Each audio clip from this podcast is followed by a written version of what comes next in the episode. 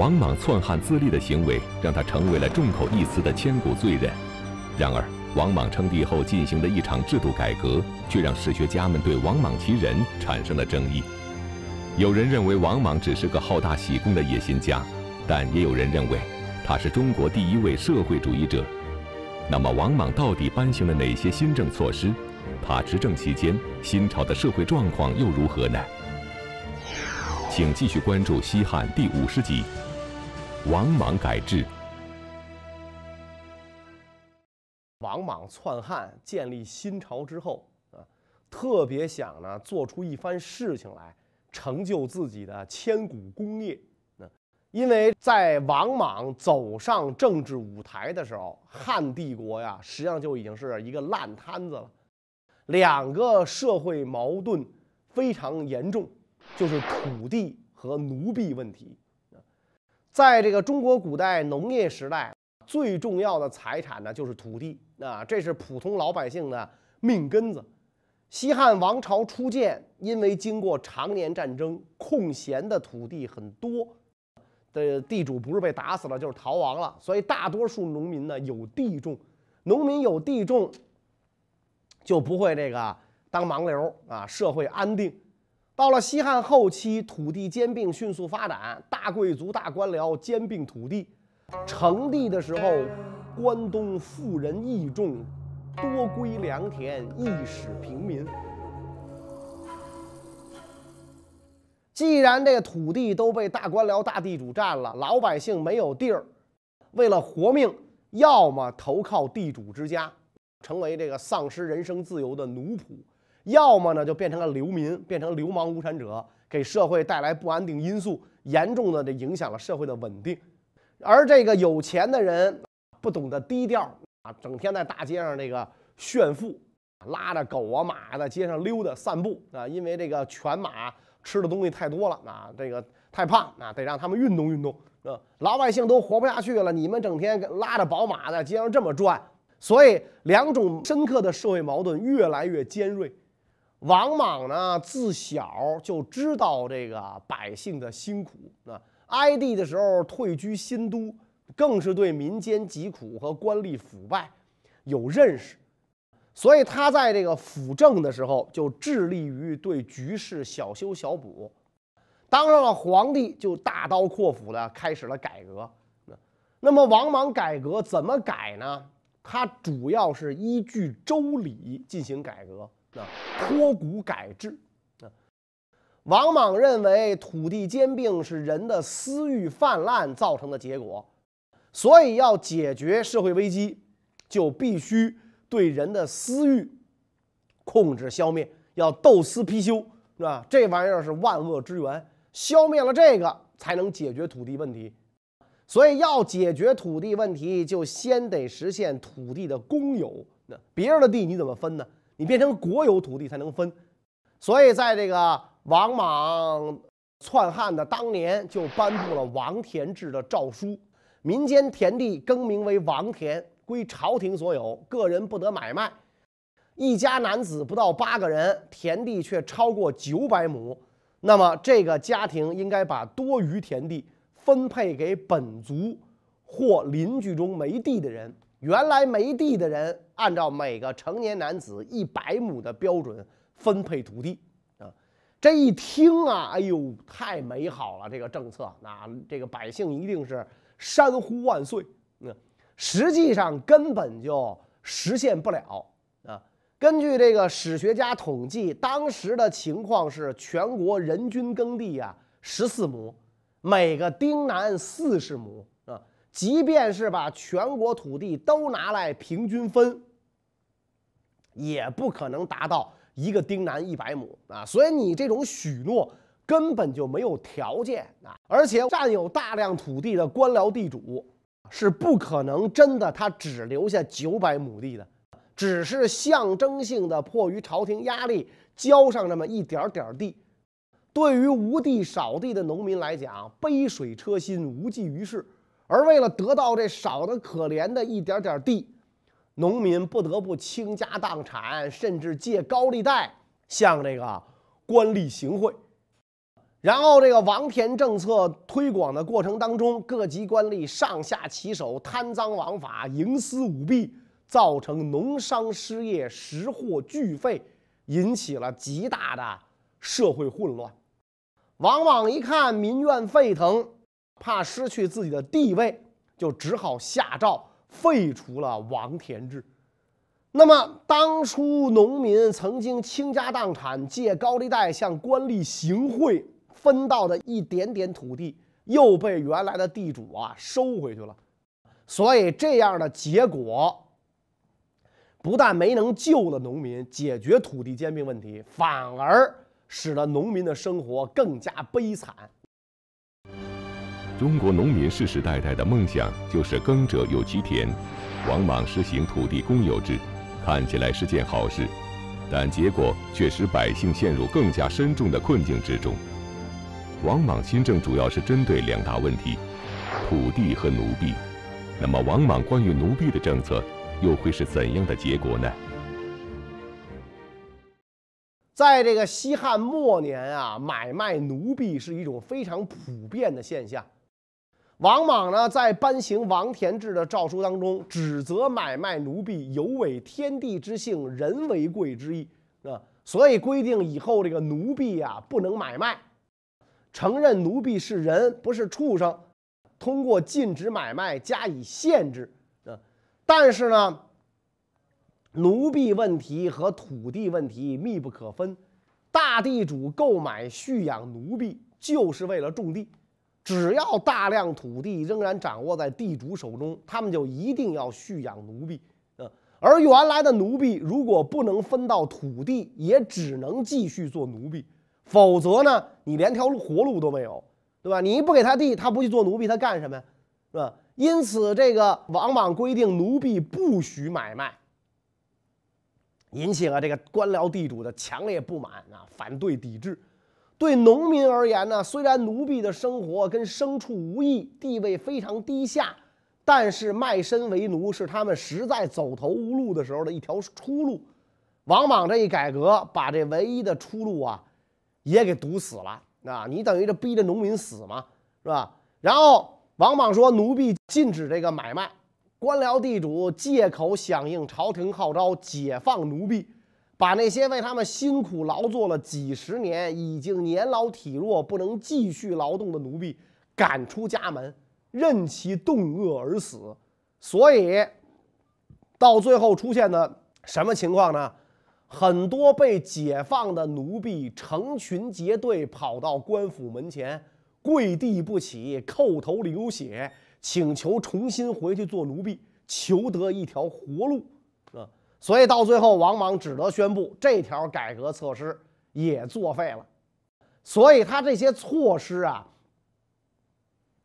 尽管出发点好啊，但是呢，这个结局都不妙啊。另外就是搞收藏的人都知道啊，王莽的时候的这个发行那个货币都很有收藏价值。为什么呢？快呀，更换的快，所以发行的少。他一共进行了四次这个。货币改革啊，这个五铢钱儿根本改成锉刀、契刀啊，然后大钱儿、小钱儿并铸，造成了币制非常混乱啊，很多人的这个终身这个积蓄啊，就全都毁于一旦了，那全都没了啊！你这币制一改革，原来的老钱儿啊，一百个当新钱儿一个啊，然后四十个当新钱儿一个，你老这么改，最后是吧？穷的依然穷，富的也给整穷了。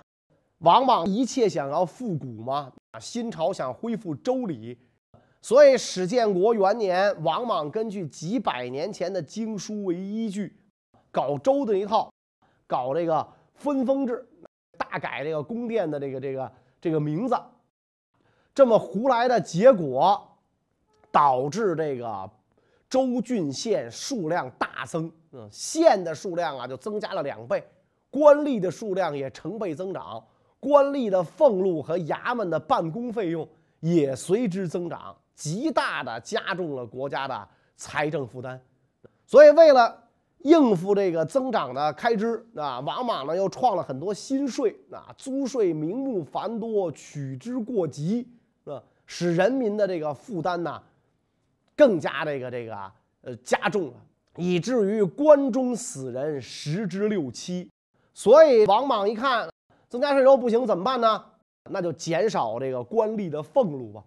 这一减官吏的俸禄，使官吏生活困难，官吏甚至长时间领不到俸禄，只好收取贿赂，是吧？他领不到工资，那他只能收贿。那他这一收贿，更加重了这个百姓的负担。可以说，王莽改制的动机是好的，他希望通过改革来解决西汉末年严重的社会矛盾。但是，封建制度本身所产生的问题，是这种治标不治本的新政不可能解决的，所以王莽的改制彻底失败了。就在改制引发的社会动荡还没有得到控制之时，王莽身边的人又开始与他反目。那么，到底发生了什么事呢？当年王莽在一步一步走上皇帝宝座的时候啊，这个身边呢一帮这个狗腿子给他出力啊，连儿女啊也为他呢做出了这个巨大的牺牲。两个儿子为了他的名挂掉了，他的女儿嫁给了汉平帝。那么由于平帝早死，年轻守寡，王莽篡汉之后，平帝的皇后念及父亲的一贯作为。深恨王莽冷酷无情，每逢朝会庆典都托病不去，所以这个王莽作为当爹的，念及女儿不到十八就守寡了境地，所以呢就把女儿的这个安定太后的这个名号啊更为皇皇世主，觉得这样呢他就跟汉朝啊脱离关系了，然后让大臣孙建的大儿子盛装打扮，以问疾请安为名。前去求婚，但是这王莽的女儿啊是太恨自己爹了，也明白老爹想让自己再嫁，所以当孙建的儿子来问安，一通大闹啊，吓得这个孙公子啊是狼狈而逃。女儿是不愿意充当自己的政治棋子儿啊，但是这对国家的影响啊毕竟还小。但是随着王莽一步步。把汉家天下变成了新朝，当初的他那些个吹鼓弹轿子的人，可就有点生二心了。王莽能当上皇帝，主要呢除了客观条件具备之外，还有呢就是一个以这个贞丰啊、贞涵呐、啊刘歆、王顺这些人为代表的政治集团，全力的支持他，啊，全力的支持他，特别是这个贞丰。史书记载，倡导在位，褒扬功德，安汉载衡之号，及封莽母良子、兄子，皆封等所共谋。当时这个这帮人这么帮王莽，王莽没亏待他们。但是王莽废汉自立之后，这帮人就有点不干了。为什么不干呢？你做安汉公，做载衡啊，我们帮了你了。你能给我们的，跟你做了皇帝之后要给我们的，没有什么分别，对吧？你做安汉公，做载衡，我们也是富贵以及位极人臣。你当了皇帝，我们也是，你总不能你当了皇帝让我们做载衡吧？而且我们帮你当了皇帝，我们可就变成了乱臣贼子了。王莽知道这几个老伙计的心思，所以他当上皇帝之后，拖延服命中有规定，让贞丰去当更始将军，跟卖烧饼小贩王胜平起平坐，就是给贞丰啊一点颜色看，别以为你有大功我就得供着你，是吧？你给我老实点，我王莽才是天下主人。贞丰和他儿子傻眼了啊，这咋整啊？甄家父子呢就想了一招。王莽不是相信福命吗？我们也玩福命。那贞丰的儿子真寻就冒险造了一道福命。那说天意让王莽按照周公先例分陕而治，就是以今天的陕西、山西交界处为中轴线，把全国呢分成两部分。贞丰为右伯，负责西部啊；太傅平晏为左伯，负责东部。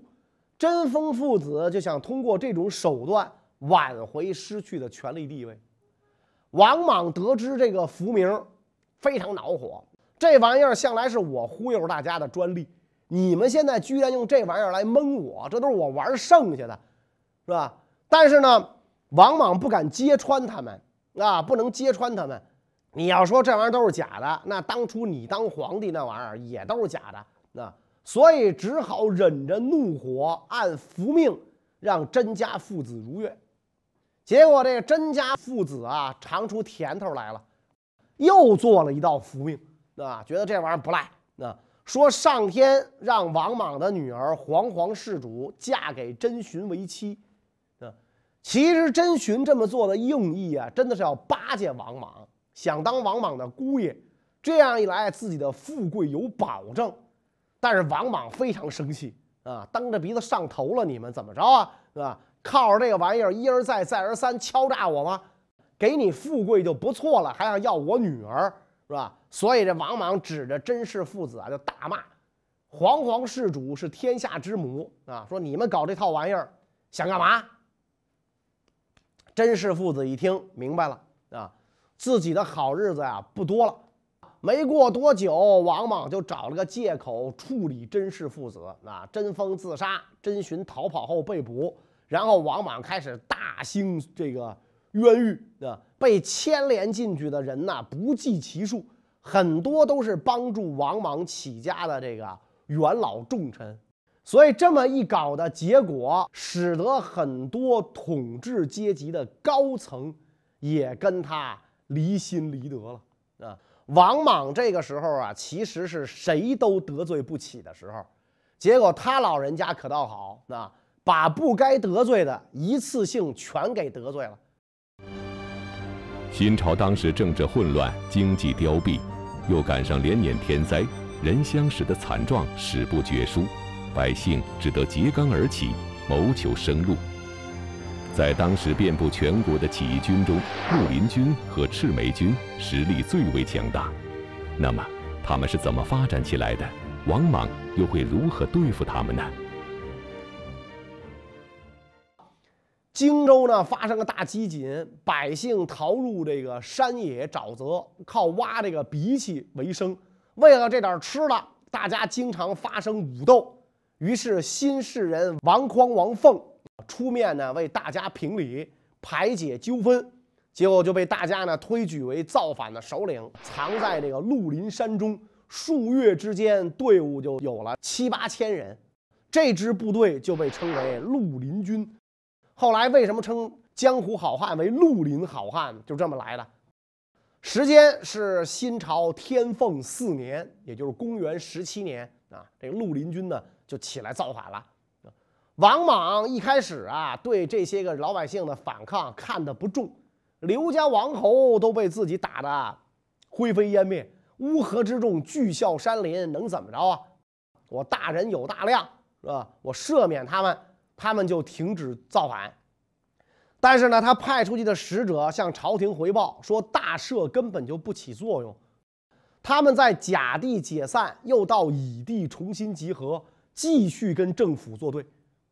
王莽特别奇怪啊，这帮人造反是十恶不赦的大罪啊，朕宽大为怀，他们不领情，为什么呢？所以使者就告诉这个王莽原因。说造反的人呐，主要是痛恨严刑酷法多如牛毛，动辄得咎，严足成祸；痛恨拼死劳动不足以交纳赋税；痛恨本想做个安分守己的良民，却因连坐法随时飞来横祸；痛恨贪官污吏无孔不入，敲诈无辜百姓。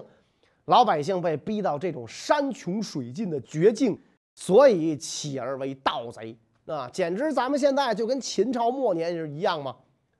王莽一听，非常生气，是吧？把说实话的使者一律罢官免职。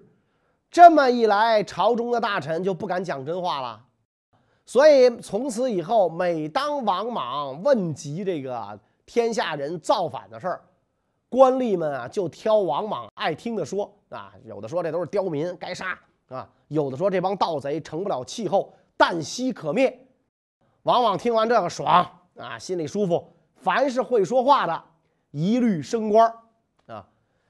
绿林军发展起来，还没有这个平定。今天山东莒县一支由琅琊人樊崇领导的农民军又兴起了。一开始一百来人，以东岳泰山为根据地。那由于樊崇骁勇善战，众望所归，一年的功夫，队伍就发展到了上万人。那他的同乡也纷纷起兵，集合了数万人，归于这个樊崇一旗之下，转战于青州、徐州两地之间。这支这个起义军呢，为了跟官军相区别，把眉毛染红。作为他们特殊的标志，所以人称赤眉军啊。王莽赶紧让这个地方武装全力镇压，但是这个地方武装根本就不是这些怒火冲天的农民的对手。起义不但没有被镇压下去，反抗的烽火是越烧越旺。在这种农民起义奋起、国内大乱的情况下。王莽不但没有安抚百姓、解救新朝于危亡，反而还主动挑起对匈奴的战争，致使社会情势雪上加霜。那么，王莽为什么要对匈奴用兵？新朝经此折腾后，又破败到什么程度了呢？王莽他心中最重要的事儿，就是要通过各种摆不上台面的手段，让四夷对他表示臣服。天凤二年，王莽啊，用贿买的手段，让匈奴单于名义上臣服于新帝国。那但是呢，好景不长，单于在天凤五年就挂了，他弟弟继位。新单于呢，派了王昭君的外孙和另外几个贵族到长安呢，给新朝送礼。按说人家主动示好是好事儿啊。那王莽这个时候不知道脑筋搭错了啊，被被电梯给夹了一下，内心呢总是疑心疑鬼，怀疑有诈，是吧？就想出了一个馊主意。那所以王莽在匈奴使者到了之后啊，热情款待，然后提了一个要求啊，说让他们写封信，邀请这个王昭君的女儿女婿携带全家来长安做客。王昭君的女儿女婿啊，见信高兴，征得新单于同意，夫妻二人携家带口前往长安。然后呢，王莽派王昭君的侄子和亲侯王熙去迎接，双方相遇。刚到那儿，王昭君的女儿女婿就被王莽的部队啊给劫持了。结果他们的小儿子呢逃走了，把情况报给了单于。王莽想啊，是把这个王昭君的女婿劫持到长安，封他为单于，然后出动大军，把他送到匈奴，让他做新帝国的政治傀儡，永绝边患。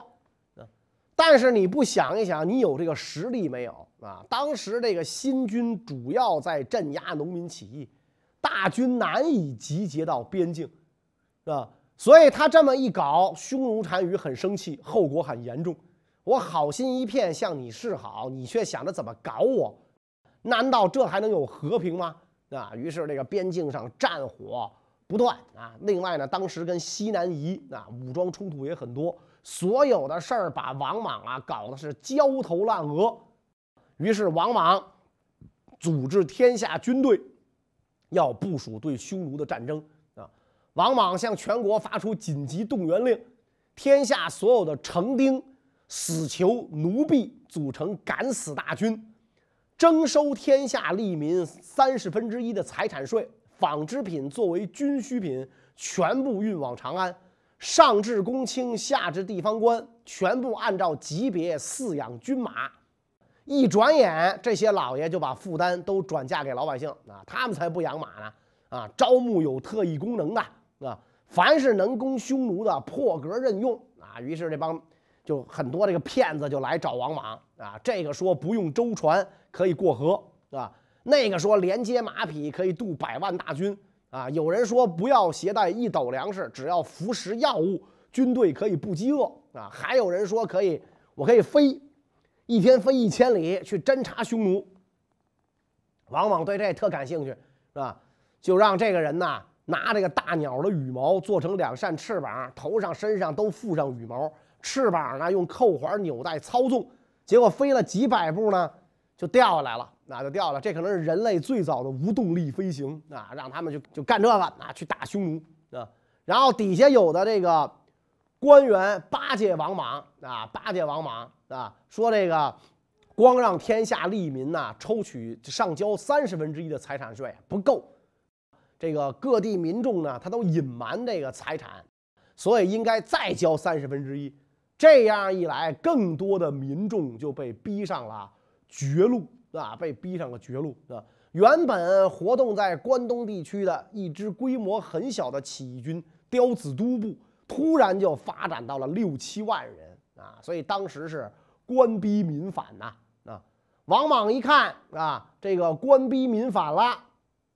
怎么办啊？怎么办啊？想招吧啊！他最喜欢玩的神神鬼鬼的东西，就做了一个北斗七星的铜玩意儿。这个说这是神兵，有这个玩意儿造反就会被平息啊！让人整天背着这个东西。后来一看这玩意儿没用啊，就又颁布诏书，说这个要在这昆仑山上啊演奏音乐啊，然后把这个宁史将军改名为更史将军。以顺福命。然后历史书上记载说，王莽这样做的目的和后果是什么呢？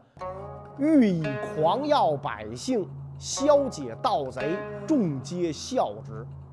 他想拿这玩意儿忽悠老百姓，然后让这个起义军呐瓦解啊。结果连造反人都乐他，这哥们太二了。对待造反，一不怀柔，二不武力镇压，净搞这些神神鬼鬼的玩意儿，想这个平息啊！这哥们儿智商太低啊！到了王莽帝皇元年啊，公元二十年，全天下都是造反的。在这个时候，王莽家呀也出事儿了。他老婆为了死去的被王莽杀死的两个儿子，整天哭，哭瞎了眼睛。后来孙子孙女儿因为犯事儿也被王莽。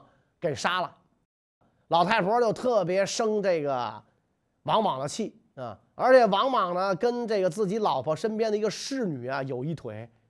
等他这个老婆瞎了之后，太子王林因为经常入宫，一来二去也跟这个侍女啊搞上了，等于这个父子俩玩一个女人。那么这个王林害怕这个事儿暴露后父亲会处罚自己啊，就想谋杀王莽。没等动手。王莽知道了，那那这结果可想而知。王林跟自己两位兄长的命运一样啊。王林死了没多久，刚刚被这个王莽立为太子的四儿子王安也得病身亡啊。这个时候，王莽已经七十多岁了，苦心维持的新帝国四处都是叛乱的人，老婆给自己生的儿子都死光了。在这样的情况下，一贯爱表演、爱胡闹的艺术家王莽，又会做出什么让大家难以理解的事情来呢？关于这个问题，我们下一讲再讲。谢谢大家。